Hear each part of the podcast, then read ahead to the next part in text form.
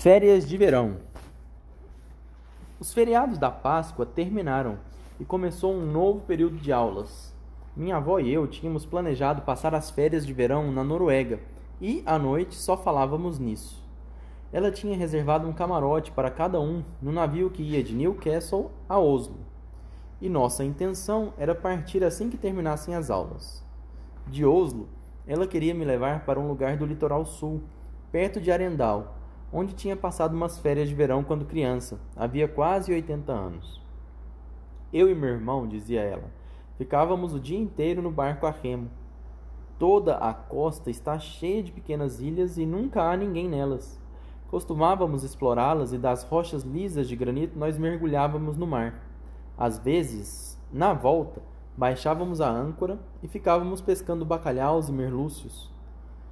Quando pegávamos alguma coisa, fazíamos uma fogueira numa das ilhas e nosso almoço eram os peixes, que fritávamos numa frigideira. Não há peixe mais delicioso no mundo do que bacalhau fresco. E o que vocês usavam como isca? Mexilhões, disse ela. Na Noruega, todos usam mexilhões como iscas. Quando não pegávamos peixe nenhum, fervíamos os mexilhões numa panela e comíamos. Ficava bom? Uma delícia, disse ela. Os mexilhões cozidos em água do mar ficam macios e nem sempre e nem precisam de mais sal.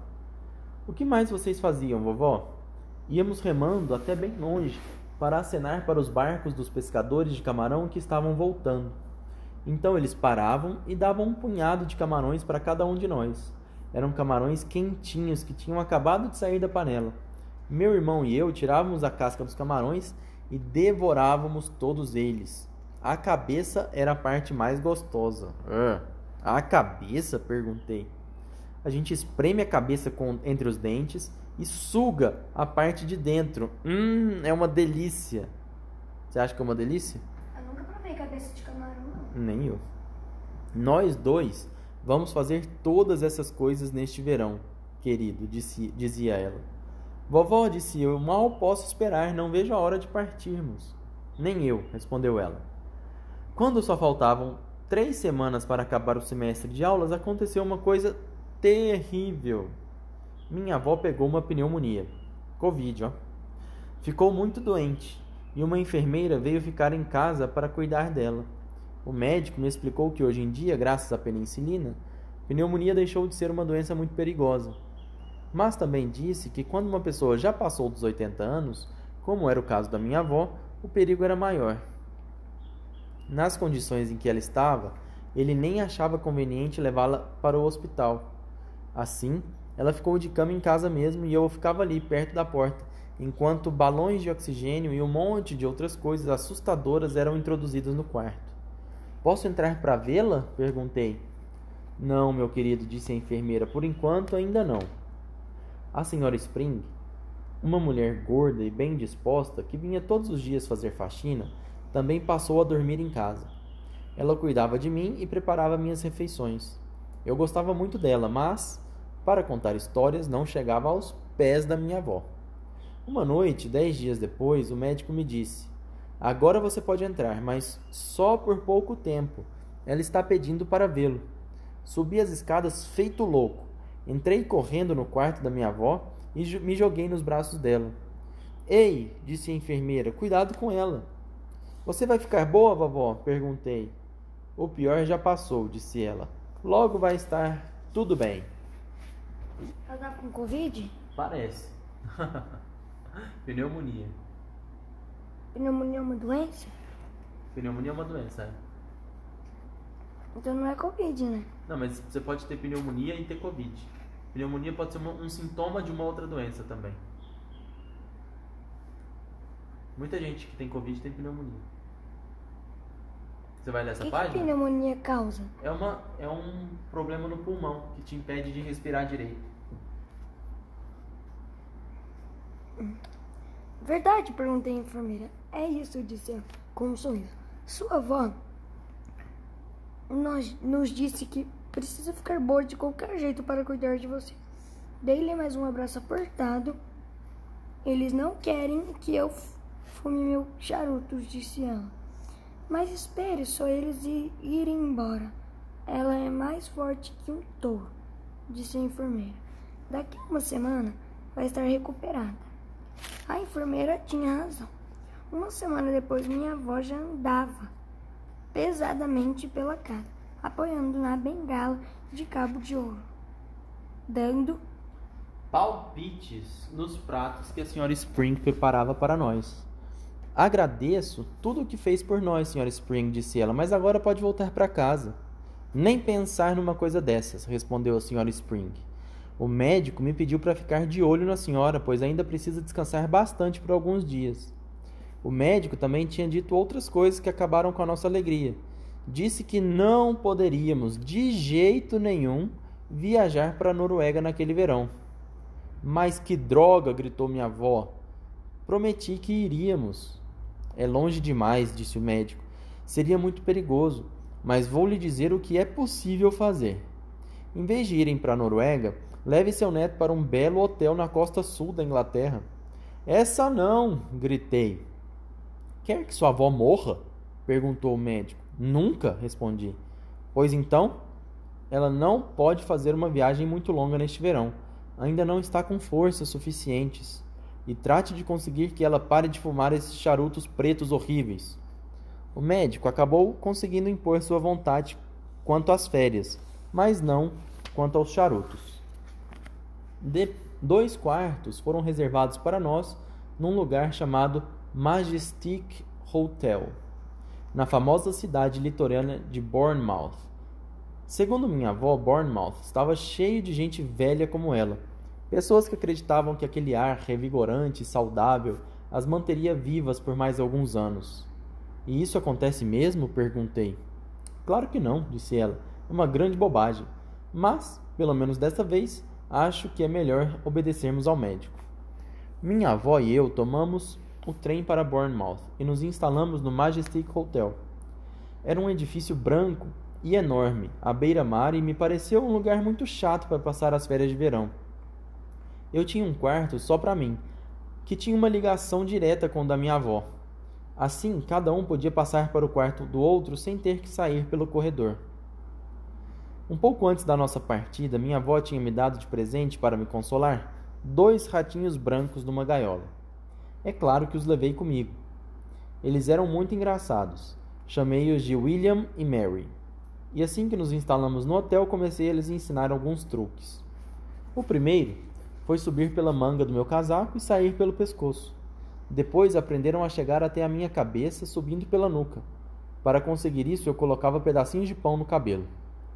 Na minha, na primeira manhã que passamos no hotel, a camareira estava arrumando minha cama quando um dos ratinhos mostrou a carinha por baixo dos lençóis.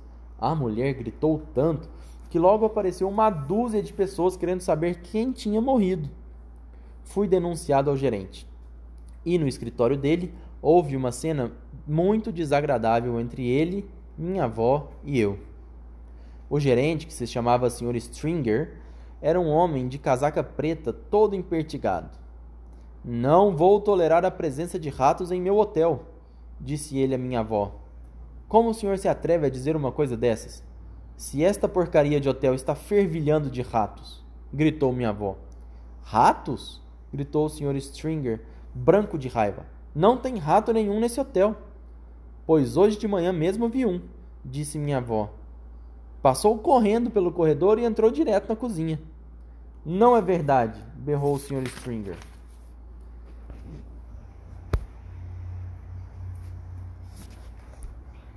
Pois trate de ir arrumando já uma ratoeira, disse minha avó, antes que eu denuncie ao Serviço de Saúde Pública. Com certeza está cheio de ratos por aí correndo pelo chão da cozinha, roubando comida das, das prateleiras e mergulhando feito loucos na sopa. Jamais gritei o Sr. String, Stringer. Bem que hoje cedo no café da manhã eu reparei que minha torrada estava toda mordiscada de, na be, nas beiradas. Continuou minha avó. Implacavelmente, bem que eu percebi que ela estava com um gosto horroroso de rato. Sim, o senhor. Nossa, gosto horroroso de rato, hein? Tá louco. Se o senhor não tomar providências imediatas, o pessoal da saúde vai mandar fechar esse hotel antes que todos os hóspedes peguem febre tifoide. A senhora não pode estar falando sério, disse o Sr. Stringer. Nunca falei tão sério na minha vida, disse minha avó. Vai ou não vai deixar meu neto ficar com os ratinhos no quarto? O gerente sabia que tinha perdido a parada. Posso sugerir no meio termo, madame? perguntou ele. Vou permitir que o seu neto fique com os ratos no seu quarto, contanto que nunca saiam da gaiola. Que tal assim? Está muito bem, disse minha avó, levantando-se e saindo triunfante da sala, e eu atrás dela. É impossível ensinar alguma coisa a ratinhos presos numa gaiola, mas, como a camareira não parava de nos espiar, não me atrevi a deixá-lo sair. Ela tinha uma chave do meu quarto, ficava o tempo todo entrando e saindo para ver se me pegava com os ratinhos fora da gaiola. Ela me disse que o primeiro que desobedecesse às ordens seria afogado num balde de água pelo porteiro do hotel. Achei melhor procurar um lugar mais seguro para continuar o treinamento. Era impossível que num hotel tão grande não houvesse algum lugar vazio. Coloquei cada ratinho num bolso do casaco e saí perambulando à procura de um lugar secreto. O andar térreo do hotel era um labirinto de salas especiais, e cada uma tinha seu nome escrito nas portas com letras douradas. Passei pelo saguão, pela sala dos fumantes, pela sala de jogos, pela sala de leitura e pela sala de estar, mas não achei nada que estivesse vazio. Atravessei um longo corredor e no fim, e no fim dele, dei de cara com o salão de baile. Ele tinha portas duplas e ficava e na frente delas havia um grande quadro de avisos sobre um pedestal onde estava escrito: Convenção da RSPCC. Entrada rigorosamente proibida, este local está reservado para a convenção anual da Real Sociedade para a Prevenção de Crueldade com Crianças. As portas estavam abertas. Dei uma espiada e vi que o espaço lá dentro era imenso. Havia fileiras e mais fileiras de poltronas, todas voltadas para um palco. As poltronas eram douradas e sobre cada uma delas havia uma pequena almofada, mas não se via uma só pessoa. Tomando todo cuidado, deslizei para dentro do salão. Era um lugar secreto e maravilhosamente silencioso. A convenção da Real Sociedade para a Prevenção da Crueldade com Crianças devia ter sido realizada de manhã e todos os participantes já deviam ter ido embora. E mesmo que de repente eles voltassem e entrassem em avalanche no salão, sem dúvida seriam pessoas maravilhosas que adorariam ver um jovem treinador de ratinhos fazendo seu trabalho. No fundo do salão havia um biombo grande com figuras de dragões chineses. Para não correr nenhum risco, achei melhor fazer o meu treinamento atrás do biombo. Não que eu tivesse medo do pessoal da prevenção da crueldade com crianças, mas o Sr. Stringer, o gerente, podia aparecer de repente na porta. Se isso acontecesse, os coitados dos ratinhos iriam parar no balde do porteiro antes que eu tivesse tempo de dizer uma palavra. Andando bem de mansinho, fui para o fundo do salão e me acomodei no tapete felpudo e, ver... e, verda... e verde, bem atrás do biombo.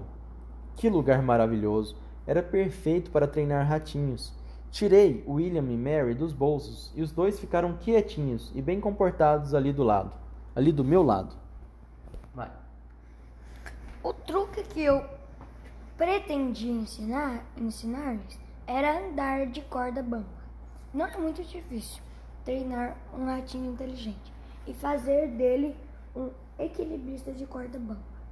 Desde que a gente saiba exatamente o que fazer, primeiro é preciso ter um pedaço de barbante. Aí, e isso eu tinha. Depois eu preciso ter um bom pedaço de bolo. De preferência, de bolo de passas, que é o favorito dos ratinhos brancos. Eles são loucos por isso. No dia anterior, enquanto minha avó estava tomando chá com a minha. Não, enquanto eu estava tomando chá com a minha avó, eu tinha colocado um pedaço de panetone no bolso. Vejam agora como se faz. Primeiro a gente estica o barbante entre as duas mãos, mas é bom começar com um pedaço pequeno de mais ou menos 7 centímetros. Depois colocar as quartinhas na mão direita e um pedaço de bolo na esquerda. Assim o ratinho só vai estar a uns 7 centímetros do bolo e poderá vê-lo sentir seu cheiro.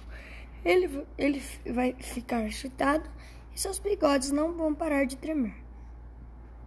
Ele estica o corpo para tentar alcançar o bolo, mas não consegue. Aí percebe que se der dois passos sobre o barbante, chegará onde, aonde quer. Então ele se arrisca e avança. E põe primeiro uma patinha sobre o barbante e depois a outra. Se o ratinho tiver um bom senso de equilíbrio, isso a maior deles tem, a maioria deles tem, vai atravessar o barbante com muita facilidade. Comé.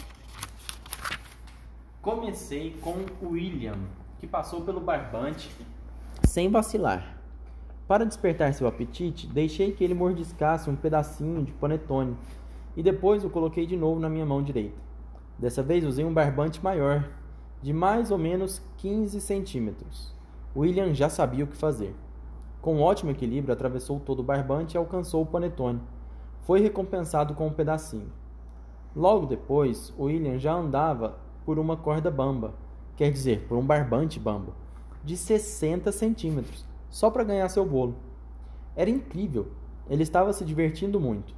Eu mantinha o barbante sempre perto do tapete para ele não levar um tombo muito grande se perdesse o equilíbrio, mas ele não caiu nenhuma vez. Sem dúvida, William era um acrobata nato e era o wise da corda bamba. Chegou a vez de Mary. Coloquei William no tapete ao meu lado e o recompensei com mais algumas migalhas de panetone e uma uva passa. Então repeti tudo com Mary. Como vocês veem, minha maior ambição, o grande sonho da minha vida, era tornar-me um dia dono de um circo de ratinhos brancos. Eu teria um pequeno palco com cortinas vermelhas e elas se abririam para apresentar meus ratinhos mundialmente famosos ratinhos artistas andando na corda bamba, fazendo acrobacias no trapézio, dando saltos mortais, saltando em trampolins e fazendo muitas outras coisas. Eu apresentaria ratinhos brancos, se equilibrando nas costas de ratões brancos que percorreriam o palco num furioso galope. Já começava a me imaginar viajando pelo mundo inteiro de primeira classe com meu famoso circo de, dos ratinhos brancos e apresentando-me diante de todos os reis e rainhas da Europa de repente. Sempre quando vem de repente acontece alguma coisa estranha. Uhum. De repente, quando eu já estava quase na metade do treinamento de Mary, ouvi vozes do lado de fora do salão. O som foi ficando cada vez mais alto, até que se transformou num agitado vozerio, saindo de muitas bocas. Identifiquei a voz do terrível Sr. Stringer, o gerente do hotel. Socorro, pensei mas fui salvo pelo biombo. Agachei-me atrás dele e espiei pela fresta entre duas de suas folhas. Dali eu enxergava o salão inteirinho, mas ninguém me via. Bem, senhoras, estou certo de que aqui estarão muito confortáveis, dizia a voz do Sr. Stringer, que passou pelas portas duplas e entrou no salão de casaca preta e tudo. Ele agitava os braços enquanto introduzia no recinto um grande número de mulheres se precisarem de alguma coisa, tenham a bondade de me chamar imediatamente, continuou falando. O chá será servido a todas no terraço solar, assim que terminarem sua convenção. Dizendo isso, o gerente fez uma reverência e saiu do salão, enquanto uma multidão de senhoras da Real Sociedade para a Prevenção da Crueldade com Crianças ia entrando, fazendo um grande estardalhaço. Suas roupas eram muito bonitas e todas estavam de chapéu.